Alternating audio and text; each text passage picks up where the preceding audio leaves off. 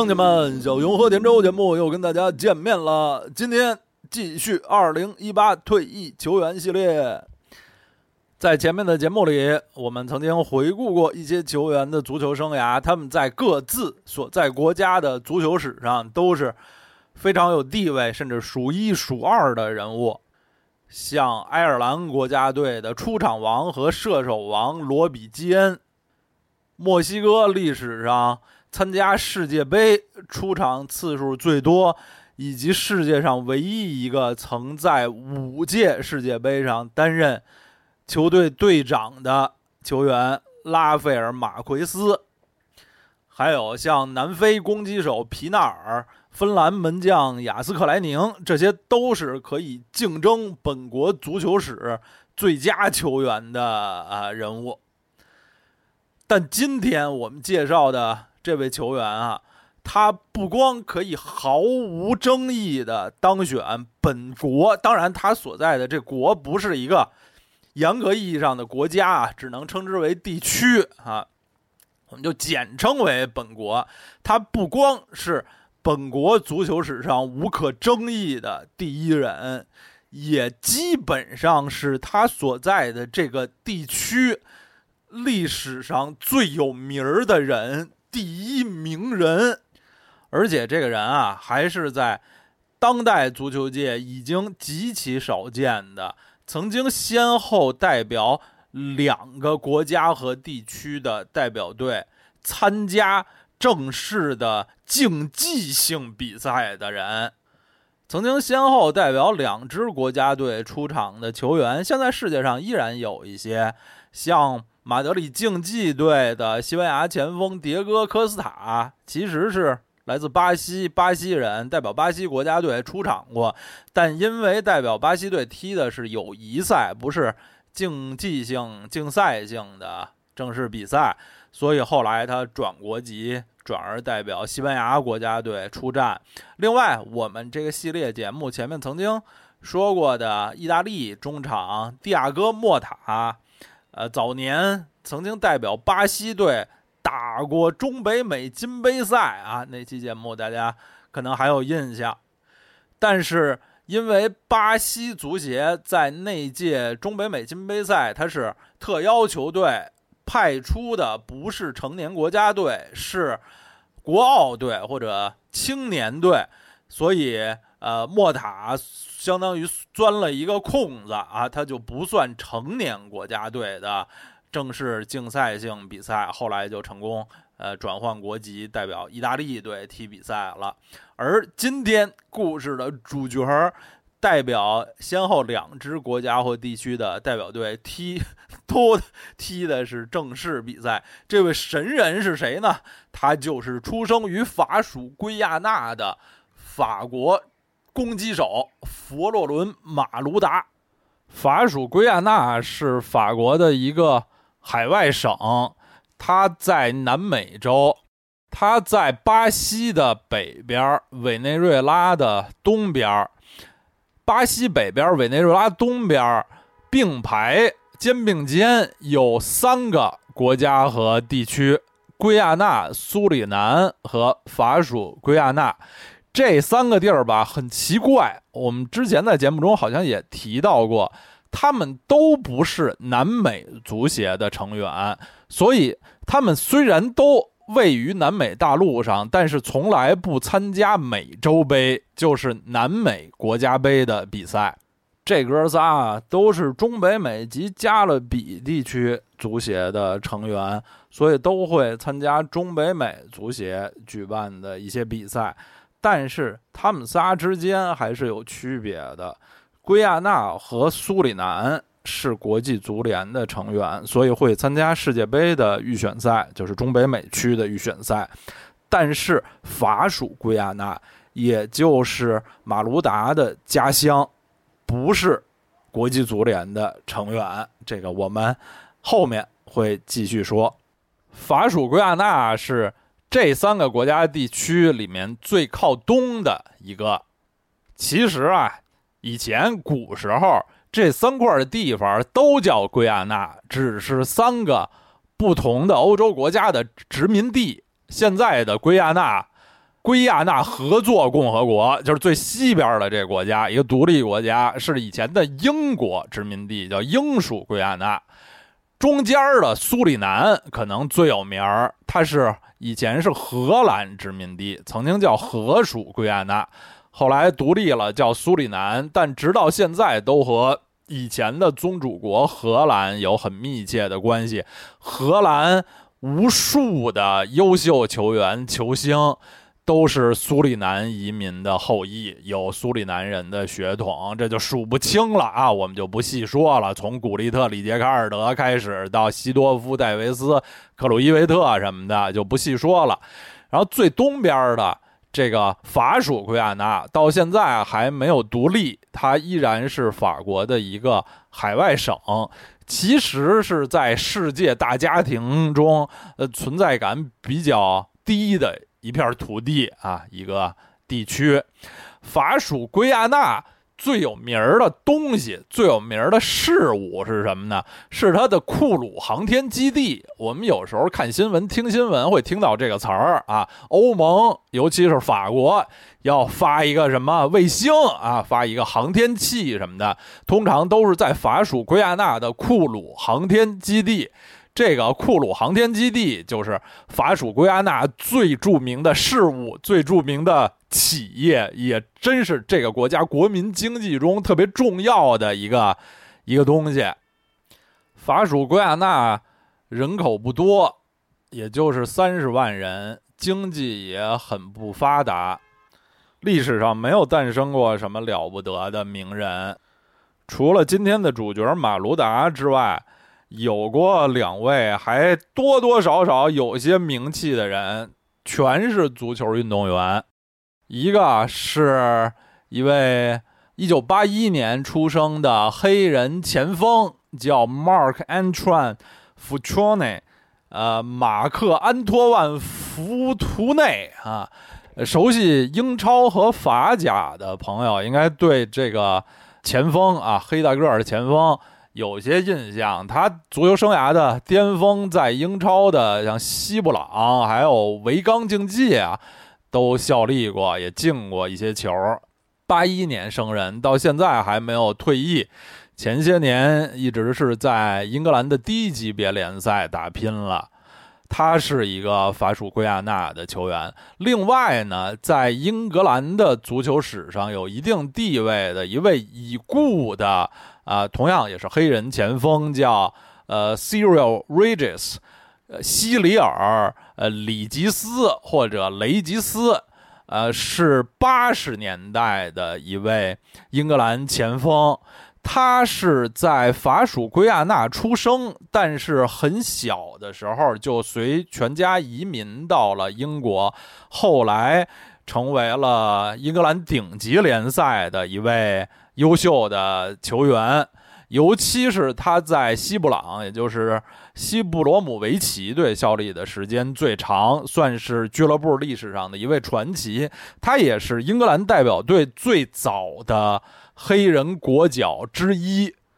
啊，这位球员西里尔里吉斯啊，前年已经去世了啊，英年早逝啊，六十岁，岁数不大。我能查到的、想到的和法属圭亚那有关的名人，除了马卢达之外，就是这两位了。呃，当然和他们俩相比，马卢达的名气更大，成就也更高。佛洛伦·马卢达，一九八零年六月生于法属圭亚那的首府卡宴啊，这个地名很好记，宴是用的宴会的宴那个字儿。咱们中文译名里使用这个字儿的地名，好像还真不多。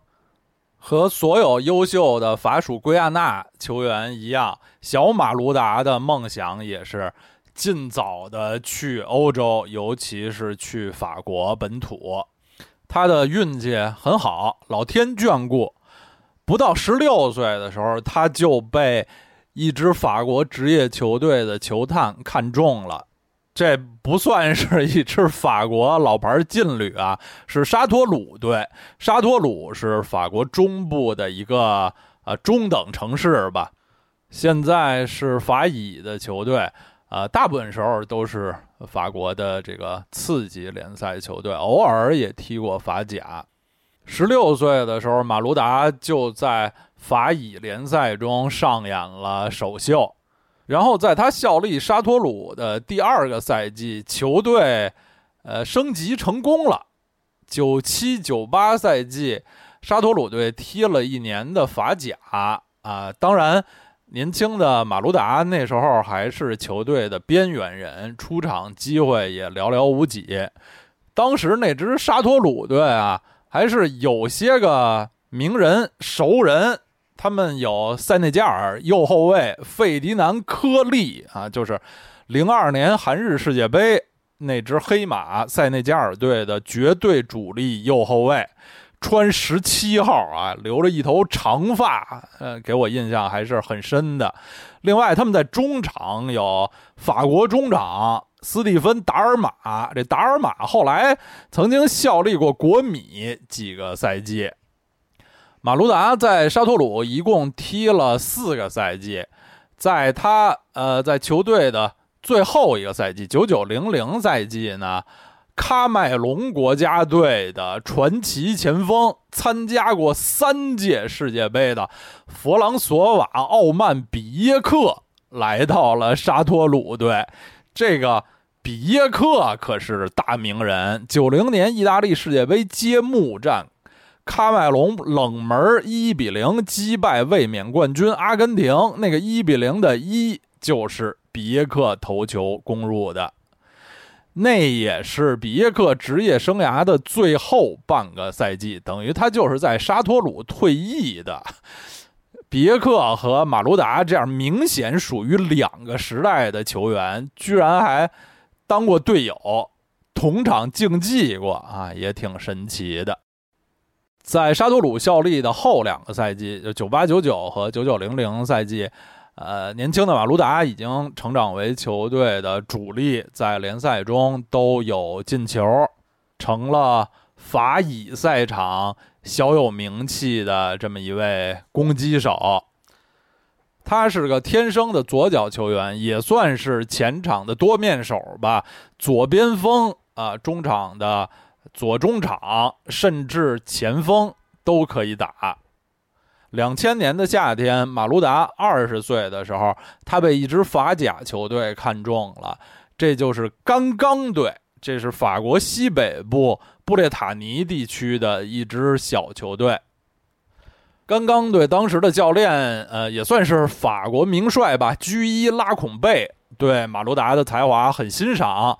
啊，马卢达一到球队就打上了主力，这也是他第一次在顶级联赛。打主力，然后在刚刚队的第二个赛季啊，零一零二赛季的冬窗，刚刚队从勒芒队买了一名科特迪瓦前锋，此人名叫德罗巴。从此，马卢达和德罗巴成为了刚刚队攻击线上的好搭档。马卢达在刚刚队踢了三个赛季。球队在法甲联赛的排名分别是第十、第十六和第七。哎呦，刚刚能排法甲第七，这也是光宗耀祖的成绩了。在最后这个赛季啊，呃，马卢达在法甲出场三十七次，打进十球，加上。呃，杯赛什么的各项赛事共代表球队出场四十一次，打进十二球，这已经是前锋的进球效率了。于是，在二零零三年的夏天，他的足球生涯又上了一个大台阶，他被法甲的豪门里昂队买走。二十一世纪初的里昂队啊，处在历史上最好的时期，曾经。传奇般的获得法甲七连冠，而马卢达来到的正是这个处于巅峰的里昂队。马卢达在里昂效力了四个赛季，一直是球队的绝对主力，每个赛季各项赛事出场都超过四十次，啊，四个赛季各项赛事进球数分别是十一、十、九。和十二就是平均达到了两位数，当时的里昂队猛将如云，尤其是中前场攻击线上，先后曾经拥有过巴西人小茹尼尼奥，就是任意球大师啊，还有加纳人埃辛，呃，马里的穆罕默德迪亚拉啊，后来去皇马效力的。还有葡萄牙人，呃，穆里尼奥的爱将迪亚哥，呃，法国国脚图拉朗，还有当时非常年轻的本阿尔法，在中锋的位置上有过巴西人弗雷德，还有呃和本阿尔法同属法国八七一代的前锋本泽马，也是现在皇马的王牌，在。前场的两翼啊，马卢达就是左翼这个左边锋这个位置的第一人选。在右边锋上，他们有过法国国脚维尔托德，还有后来的格武。在里昂的四个赛季，马卢达踢的顺风顺水，不光在国内赛场上获得了联赛的四连冠，在国家队的层面，他也成为了法国国家队的主力。世界亚军队的主力，那我们就来看看马卢达法国国脚生涯的起步。二零零四年年底，他第一次入选了法国国家队。当时法国队的主帅是多梅内克啊，这位后来颇富争议的教练啊，其实算是马卢达的伯乐。其实多梅内克本人就是里昂人，呃，踢球的时候在里昂开始足球生涯，后来当教练也曾经在里昂队执教多年。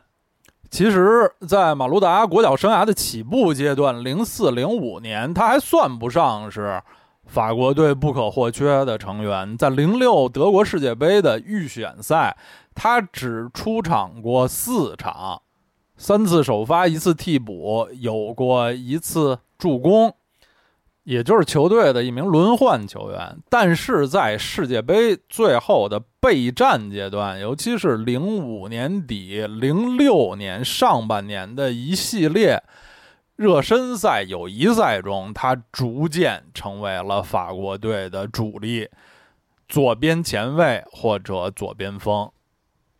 德国世界杯，法国队的第一场零比零闷平瑞士。马卢达没有获得出场的机会。第二场他首发登场，打的是右边锋，法国队一比一和韩国队打平。然后第三场当然是生死战了啊！法国队在这个关键的比赛中，终于二比零击败了多哥队啊！马卢达这场是打他最擅长的左边锋。出现后啊，法国队的这群老将们啊，以齐达内为首，似乎磨合好了，焕发了青春啊！十六进八的比赛，他们三比一完胜来势汹汹的西班牙队。马卢达依然是球队的首发左边锋。四分之一决赛遇到大热门巴西，靠亨利的进球一比零爆冷淘汰了巴西队。半决赛又靠齐达内的点球，一比零淘汰葡萄牙，最后在决赛中遇到了意大利队。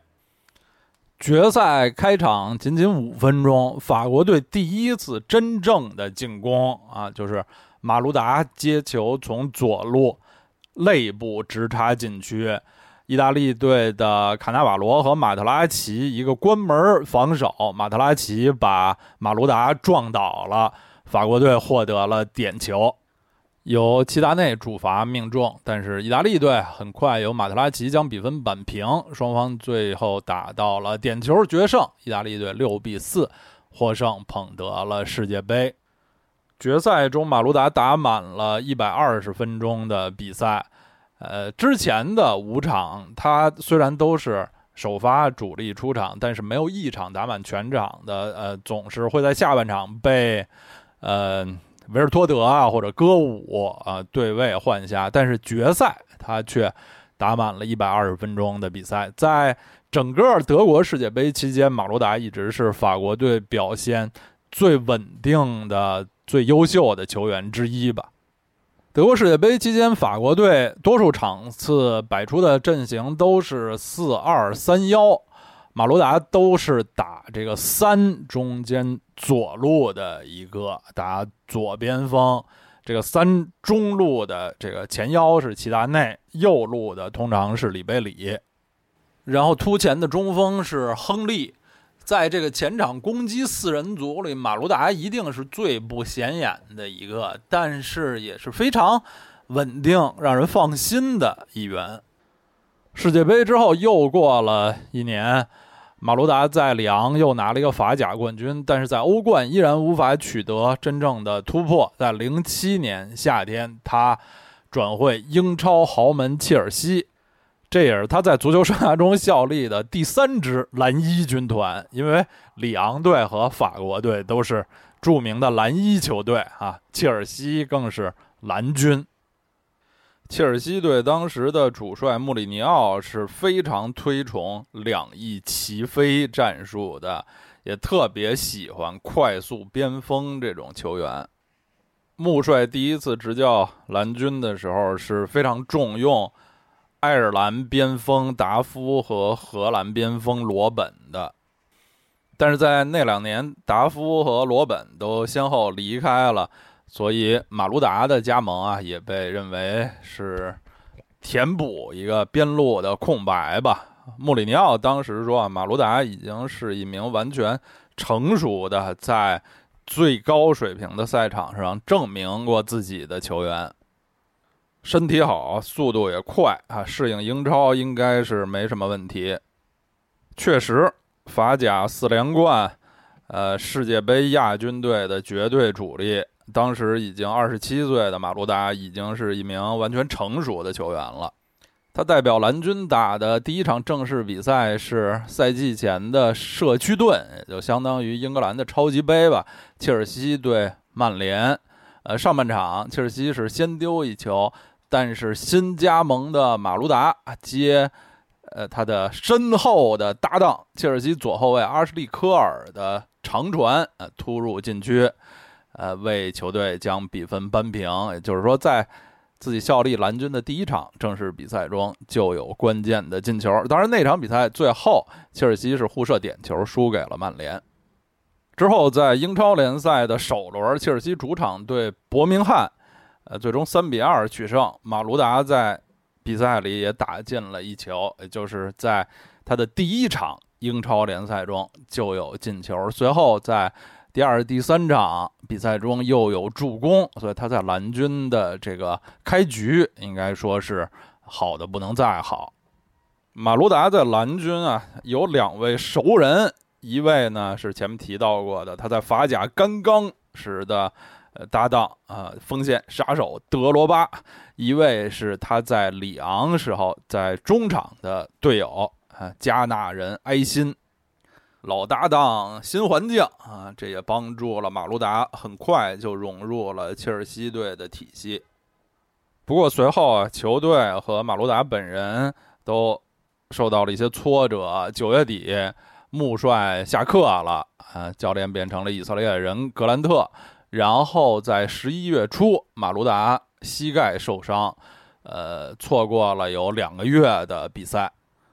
伤愈复出后，状态也受到了一定的影响，所以在那个赛季的英超中，马卢达只打了二十一场比赛，十六次首发，五次替补，只有七场打满全场，有两个进球和三次助攻。这两个进球和三次助攻，其中的一个进球和两次助攻都发生在前三场比赛中，所以在英超联赛中他是有点高开低走的。最终那个赛季，呃，切尔西也是英超排在第二啊，排在曼联之后。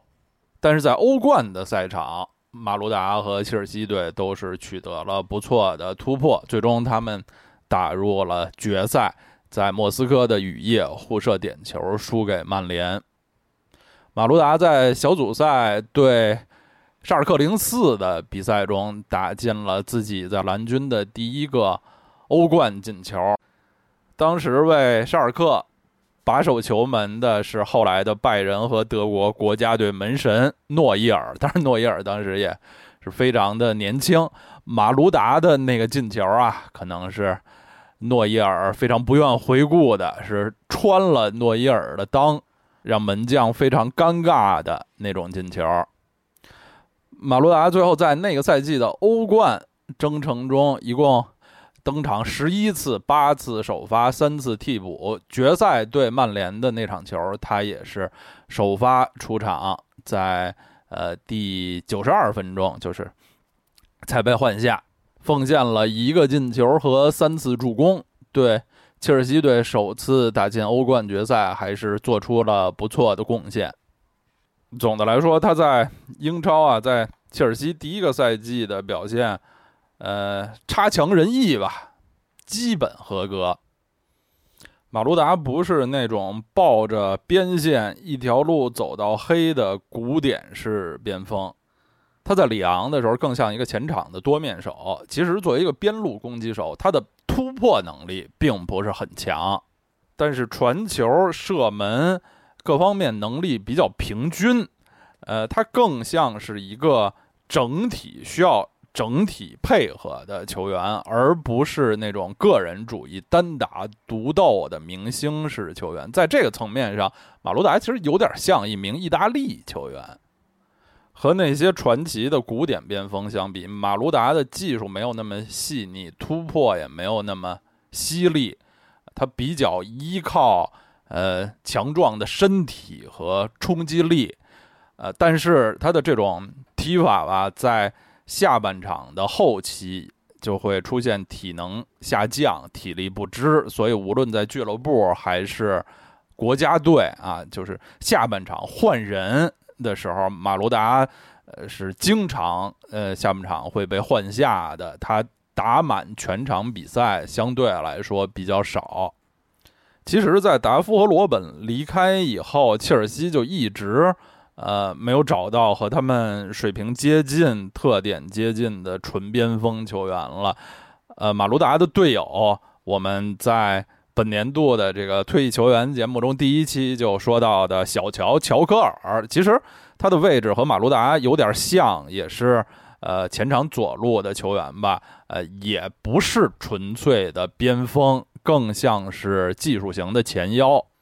度过了有亮点也有遗憾的第一个赛季之后啊，零八零九赛季，呃，马卢达在球队中的地位继续提高。这个赛季，切尔西请来了巴西冠军教头斯科拉里，马卢达也很快赢得了大菲尔的信任。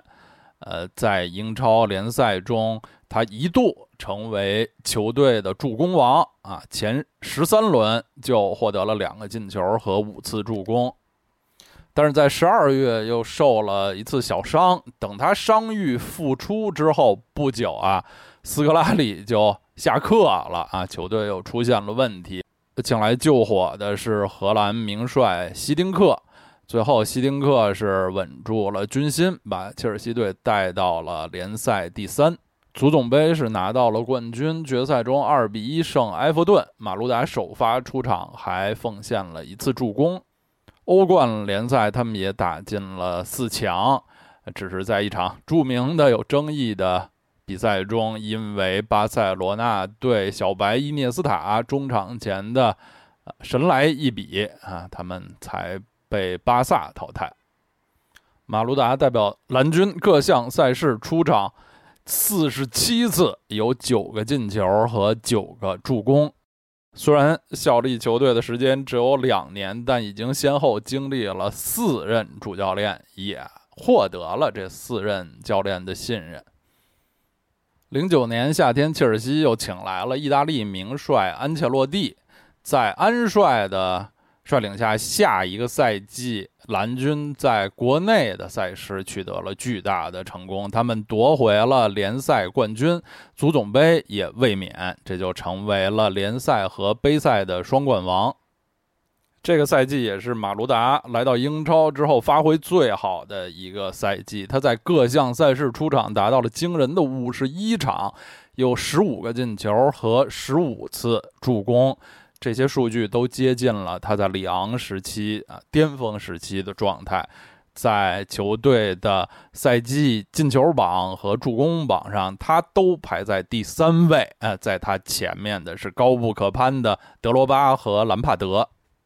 从零六到一零年，又是一个世界杯周期。咱们再回头看一看这四年里马卢达在法国国家队的表现。德国世界杯之后，法国队的教头多梅内克当然继续留任。他的爱将马卢达也依然是国家队雷打不动的主力。下一届大赛当然就是零八欧洲杯。呃，欧洲杯上法国队被分在死亡之组，同组的有罗马尼亚、荷兰和意大利。首场他们和罗马尼亚队踢了一场零比零的闷平，马卢达首发打满全场。第二场对。范巴斯滕率领的荷兰队，法国的是一比四惨败。马卢达下半场被替换下场，从此在这届欧洲杯就没有再上场过。因为小组赛第三场生死战啊，他们零比二又输给了两年前世界杯决赛的老对手意大利，所以法国队在小组赛就被早早淘汰了，而且三场比赛只打进了一个球。是一届非常令人失望的，让法国人失望的欧洲杯。谁知道啊？更大的失败，更多的失望还在等待着法国队。此时的法国队其实猛将如云，人才济济，但是主帅多梅内克似乎已经失去了零六年夏天的那种魔力，再也不能把球队捏合成一个整体了。随后的一零南非世界杯的预选赛中，法国队就是磕磕绊绊、举步维艰，最后打到了附加赛啊！我们在前面讲罗比基恩的那期节目中曾经说到过，最后的那场啊很不光彩的比赛，法国队是靠亨利的手球助攻才淘汰了爱尔兰队，勉强搭上了去南非的末班车。然后在南非世界杯前，法国的最后一场热身赛中啊，嗯，中国的球迷是很津津乐道于这场比赛的，因为对中国队来说很光荣。当时是在法国的海外省，呃，印度洋里的这个留尼汪岛进行的一场热身赛，中国队一比零击败了法国。当时是靠邓卓翔的一脚直接任意球。当时中国队的主帅还是高洪波呢，那也是中国足球史上的一个著名的高光时刻啊！说起来已经是整整十年前的事情了。输给中国之后一周，法国队就在南非开始了他们世界杯决赛阶段的征程。首场比赛是零比零和难对付的乌拉圭队踢平啊。前几周，我们在回顾乌拉圭老队长卢加诺的足球生涯中，呃的时候呢，也提到了那场比赛啊。第二场比赛对快速灵活的墨西哥队，哎，法国队是零比二完败。第三场比赛对理论上实力最弱的东道主南非，结果以一比二再败，上半场就以零比二落后。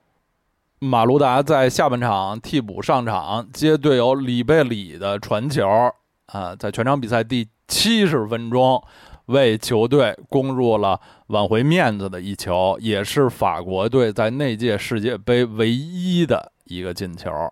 啊，之前的两场比赛啊，首战对乌拉圭，他是最后阶段替补上场，第二场输给墨西哥，打满了全场，三场比赛还是都踢了。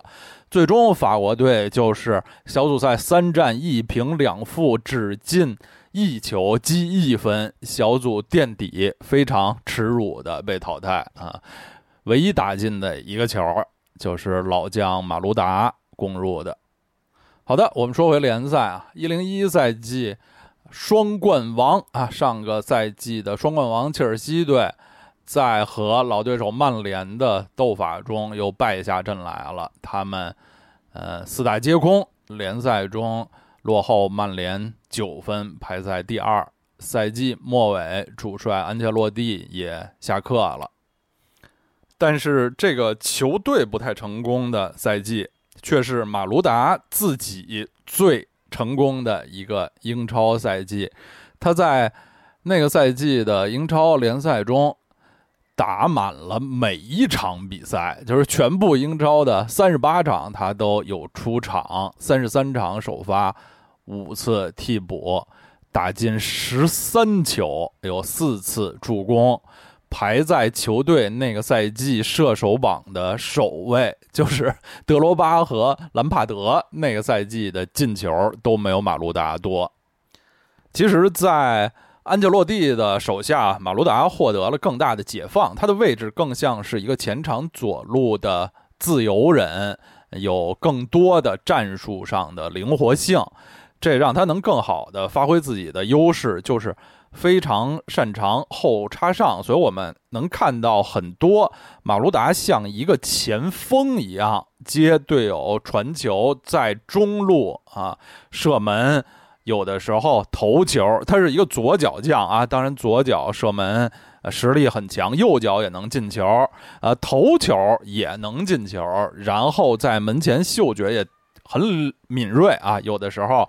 呃，队友射门被挡被扑，他非常机警的插上补射破门。说起马卢达的头球能力啊，还有一件非常可笑的事情啊，因为呃，马卢达的身高数据是我见过世界名将啊成名球员里最神秘的。我在网上找到了四种关于马卢达身高的数据，最矮的说法。是一米七七，啊，最高的呢是一米八四，这两种说法差的可不是一点半点儿啊，相差有七厘米。其实，呃，球员的身高数据，呃，不同的这个报名表、不同的档案中有个一两厘米，甚至两三厘米的差别，那都是常见的。但是像这种相差七厘米的，我还是第一次。见过啊，还有一种常见的数据说他身高是一米八一。要问我啊，我还是更倾向相信这种比较折中的啊中庸的数据，一米七七可能还是矮了一点儿。我觉得马卢达要比这个高，但是似乎啊他也没有一米八四那么威猛。下面的一一二赛季对于切尔西来说是一个非常难忘的赛季。呃，他们先是请来了葡萄牙的少帅 AVB 啊，博阿斯，但是，呃，葡萄牙少帅对球队的改造非常失败啊，联赛最终切尔西只排在惊人的第六位，所以在次年的三月啊，博阿斯就下课了，切尔西，呃，来救火的是他们的传奇老将意大利人罗伯特·迪马特奥，这个赛季。切尔西队是买来了西班牙世界冠军队的球员，边路前场的攻击手胡安马塔，呃，马卢达的位置受到了很大的挑战，所以他在联赛中，呃，对于球队的重要性是一落千丈。呃，那年的英超他只有二十六次上场，其中高达十五次都是。替补出场，只有两个进球和三次助攻。当然，蓝军那个赛季最辉煌的故事是来自欧洲赛场，在迪马特奥的率领下，他们以哀兵必胜的姿态，决赛在客场啊，在慕尼黑的安联球场，最后是靠德罗巴的神奇表现，最终互射点球五比四击败了拜仁，首次捧得了。欧冠的冠军，马卢达在那届欧冠中有九次出场，五次首发，四次替补。在决赛中，他也是在下半场替补上场，替下了当时被作为骑兵派上阵的小将伯特兰。呃，随后是跟随球队一直打到了互射点球，但是呃他自己没有参加啊互射点球。其实当时在那个时刻啊，很多人都觉得三十二岁的马卢达，呃，他的蓝军生涯已经是很圆满了啊，基本上走到了尽头，呃，他可以去寻找新的发展了。事后看来啊，其实那也是他离开的最好的机会，但是马卢达没有选择离队。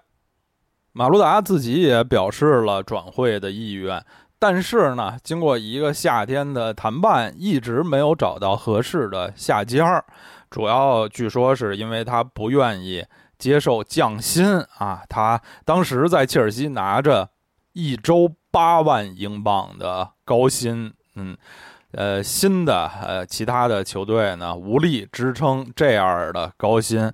而马罗达自己和切尔西又有合同，所以最后呢，他就选择留队啊，拒绝转会啊，我还是要留在球队里打替补也行，要拿这份高薪。结果呢，就在这个转会的决定上和球队产生了巨大分歧，于是整个的二零一二一三赛季就出现了非常。呃，惊人的，起码是我见过的世界足球史上的很很惊人的一幕，就是马卢达在整个赛季都被球队弃用、雪藏，他没有代表球队出场参加任何一场任何赛事的比赛，而赛季的大部分时间他也不能和一队一起训练，大多数时候只是和青年队一起训练。这种奇怪的现象一直延续到了一三年的夏天啊，马鲁达和切尔西的合同终止时啊，才结束，就等于呃，当时已经三十二三岁的马鲁达整整蹉跎浪费了一年，而因为当时他已经不是法国国脚了，也没有国家队的赛事，所以真是就荒废了一年。那好，那我们再。说回马鲁达的这个最后两年国脚生涯，一零年南非世界杯之后的故事。南非世界杯之后啊，呃，众叛亲离的前主帅多梅内克下课，法国队的新主帅是当年的传奇老后卫布兰克。新官上任三把火，布兰克立刻对球队进行了大刀阔斧的改革，因为很多老将告退，呃，球队。招入了很多年轻的球员，整个面貌都是有了巨大的改变。呃，其中马卢达作为少数还留在球队里的老将啊，继续受到新教练布兰克的重用，甚至一度被布兰克任命为法国国家队的队长。虽然这个时间并不长，但也足以看出布兰克对马卢达的尊重和重视啊。士为知己者死嘛，所以在这个阶段啊，老将马卢达还真是焕发了青春。在一零到一二年这个欧洲杯周期，他在包括欧洲杯预选赛，还有一些呃热身赛、友谊赛的各种赛事中，先后为法国队打进过五个进球。考虑到马卢达整个的八年国脚生涯，一共代表法国队。打进了九个球啊，有五个进球都是在这段时间打进的，也可见啊这段时间他的状态之好。二零一二年，马卢达当然是随呃新的法国国家队出征欧洲杯小组赛第一场，法国和英格兰踢成一比一，第二场他们是胜了东道主之一乌克兰队。呃，但是这场比赛马卢达没有上场。第一场对英格兰队，他是首发登场了。然后小组赛的第三场，他们零比二输给了其实已经被淘汰的瑞典队。马卢达在下半场替补本阿尔法登场。呃，进入淘汰赛阶段，他们的对手是未来的冠军，此时强大无比的西班牙啊，最终是零比二完败。为西班牙打进两球的是中场大将哈维·阿隆索。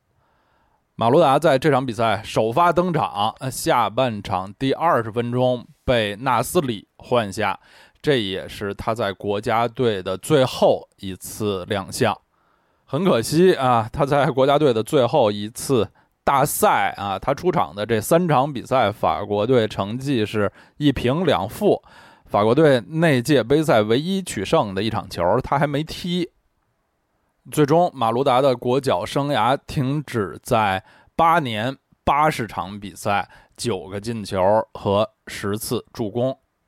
其中的高光时刻当然是零六年世界杯的亚军，但此后连续的三届大赛，法国队的结局都不好啊，其中两次都是小组就被淘汰了。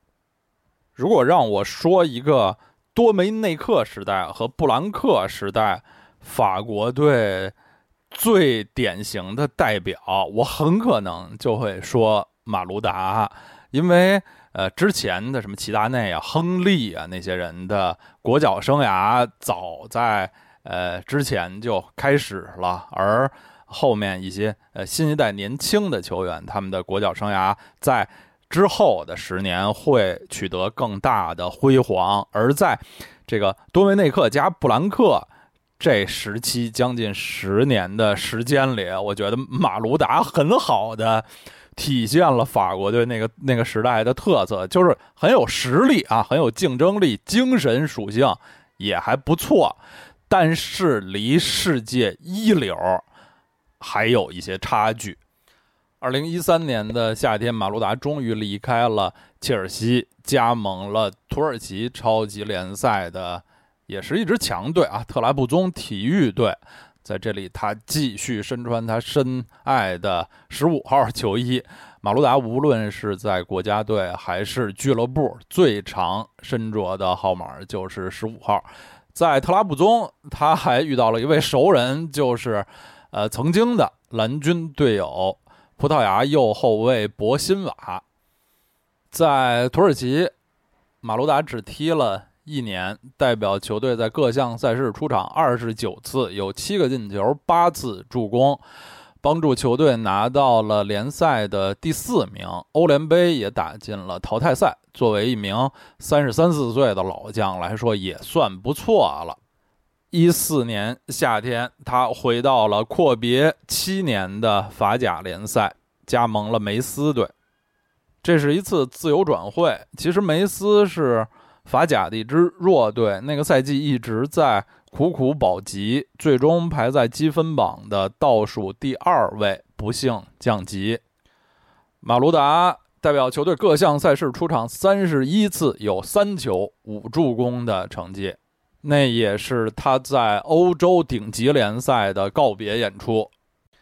一五年的夏天，马卢达加盟了印度超级联赛的德里迪纳摩队。这球队当时的主帅是巴西传奇左后卫罗伯托·卡洛斯。其实那几年啊，去印超淘金的这个老英超球员还是很多的。在这些球员里头，马卢达就算是态度比较严肃啊，状态很好的了。他代表球队啊。打满了那年印超的全部比赛啊，还贡献了八次助攻，带领球队打进了季后赛的半决赛。一五年的年初，也就是在印超联赛的休赛期，马卢达加盟了埃及超级联赛的一支球队，叫瓦迪德克拉队，签了一个六个月的租借合同。从这个决定也可以看出，马罗达是真爱踢球。为了保持状态啊，也加盟一支奇怪的埃及球队，而且在埃及也踢得不错啊。六个月代表球队踢了十八场比赛，有三个进球，八次助攻。到这个时候啊，他的足球足迹可以说就遍及四大洲了。他一个南美洲生人，在欧洲开始足球生涯，在。职业生涯的末期，分别在亚洲和非洲都踢过球，真是够神的。一六年夏天租借期满，马卢达回到印超联赛啊，这时候他已经成为了德里迪纳摩队的队长。呃，他带领球队还是在新一个赛季的印超取得了和上一个赛季一样的不错的成绩，打进了季后赛的半决赛。之后，他在二零一七年的夏天离队，然后在一八年的一月，在休息了半年多之后，马卢达神奇的加盟了一支卢森堡联赛的球队，叫迪佛丹格零三队。在马卢达加盟之前啊，我甚至都没有，呃，听说。是听说过，但是从来没有关注过卢森堡联赛这种事物啊，因为是一个太小的国家了。卢森堡还能有联赛，已经是挺了不起的了。当然，马卢达和球队签的也只是一个呃半个赛季的短约，这时候他年龄也很大了，因为一些伤病原因出场不多。代表球队在各项赛事踢了九场比赛，还奉献了三次助攻。最后在赛季结束后的二零一八年七月正式宣布退役，时年三十八岁。马卢达的足球故事啊，我们还没讲完。哎，大家说了，说国脚生涯，他一二年不就已经停止了法国的国脚生涯了？这俱乐部刚才也说到，一八年在卢森堡退役了，俱乐部、国家队都完了，还有什么呢？哎，和全世界百分之九十九点九的球员不一样。马卢达在自己三十七岁的时候开始了第二次国脚生涯，这是怎么回事儿呢？我们就得说回这个故事的开头。马卢达是哪儿的人啊？他是法属圭亚那人，他出生于法属圭亚那的首府卡宴。这个法属圭亚那不是国际足联的成员，这个我们也说过了。按按说这事儿啊，呃，挺奇怪的。有点诡异，呃，世界上啊这么老些国家，不是国际足联成员国的国家，其实挺少的，凤毛麟角。比如欧洲国家，有谁不是国际足联成员啊？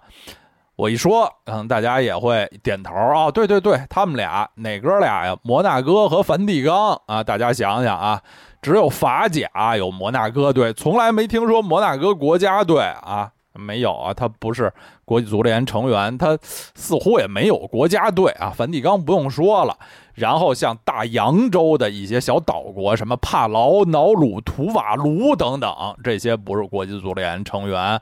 还有刚才我们提到过一笔的这个非洲的法国的海外领地留尼汪啊，然后中北美加勒比海地区一些小岛，哎，其实也净是法国的海外领地，什么马提尼克、瓜德鲁普什么的。啊，不是国际足联成员。此外呢，就是南美大陆上这个法国的海外省法属圭亚那。我手里没有具体的数据啊，但是我推测，法属圭亚那很可能是世界上所有的这些所谓 non-FIFA，就是非国际足联成员国国家和地区里头面积最大的一个，因为法属圭亚那。不是很小的一块地方啊，当然不大，但是它比那些小岛国，比什么摩纳哥呢大到不知哪儿去了，在地图上还是很明显的一块的。法属圭亚那不是国际足联的成员国，但它是中北美足联的成员国，它是会派代表队参加中北美地区的比赛的。所以老将马卢达从一七年的六月开始回到自己真正的家乡，加入了法属圭亚那代表队，开始代表这个法规啊，简称法规队参赛。在当年的夏天，他就带领球队参加了加勒比杯的比赛，在半决赛中。仅仅是互射点球输给牙买加，争三的比赛中还击败了马提尼克，获得了加勒比杯的季军。传奇老将的加盟效果很好啊！随后啊，法规队就参加了更重要的一七年中北美及加勒比海金杯赛小组赛首场比赛，他们二比四输给了加拿大。这场比赛马卢达没有出场。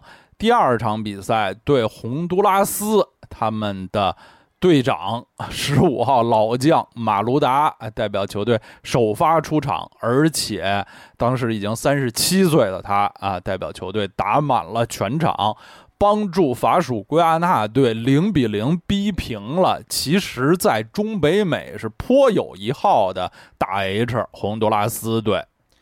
但是在比赛结束后啊，引发了一些争议，主要就是马卢达的参赛资格问题。呃，事后啊，中北美足协认定，虽然金杯赛是一个中北美足协举办的比赛，但是在这个球员的选用的标准上是借用国际足联比赛的标准，这其实也是就是当时听那几天的新闻，最终才裁定认定的。因此，马卢达就没有资格参加这个金杯赛了，因为他已经是代表法国队踢过那么多比赛啊，正式比赛的人，嗯。国际足联的新的规则是一个球员不能代表两支国家的球队踢这个正式的竞技性比赛的，因此非常不幸啊，马卢达从此失去了参加金杯赛的资格，而有他参与的那场比赛啊，本来是零比零很光荣的逼平洪都拉斯，也被判作啊法规队是零比三大比分的输球。这对法规的士气是一个巨大的打击，于是他们在小组赛的最后一场又零比三输给了其实也相当强大的哥斯达黎加队，最后三战皆负，在小组垫底儿。其实马卢达满打满算啊，在法属圭亚那队。呃，踢球的时间加起来不到一个月，就是一七年的 六月十八号到七月十二号的这段时间，一共只代表球队参加了四场比赛啊，也没有拿出任何的进球和助攻的数据。呃，当时他毕竟已经是一个三十七岁的老球员了，但是这四场比赛啊，他每场比赛都打满了全场。帮助球队，呃，实现了每一场都是九十分钟之内不败。虽然啊，由于规则的认定、规则的限制，他的第二次国脚生涯没有能够继续进行下去，但是在那么一段短短的时间里，还是制造了一些新闻，让一些像我这样关注国际足球的人。第一次认识到了法属圭亚那这支球队，在这个层面上啊，马卢达这位法属圭亚那老将的这个做法还是很有意义的。马卢达毫无疑问是法属圭亚那这片土地上产生过的最优秀的足球运动员，他的俱乐部生涯中曾经获得。四次法甲联赛的冠军啊，当然都是跟随里昂队。然后在切尔西拿到过一次英超冠军，三次英格兰足总杯的冠军，还有一次欧冠。在二十二年的漫长足球生涯中，他没有受过大伤啊，无论在哪支球队都能很快的受到主教练的信任。从来没有因为竞技的原因啊被主教练弃用，在切尔西荒废的那一年，那是非竞技的因素。无论在里昂、切尔西还是法国国家队，都是一位劳苦功高的重要球员，是小如尼尼奥、呃齐达内、亨利。兰帕德、德罗巴这些人的好搭档、好帮手。另外，马罗达这人啊，外形还挺多变的。他在足球生涯中发型的变化非常多啊。最朴素的当然是光头，呃，有的时候是非常短的这个小寸头，哎，有的时候是黑人的这个小辫儿。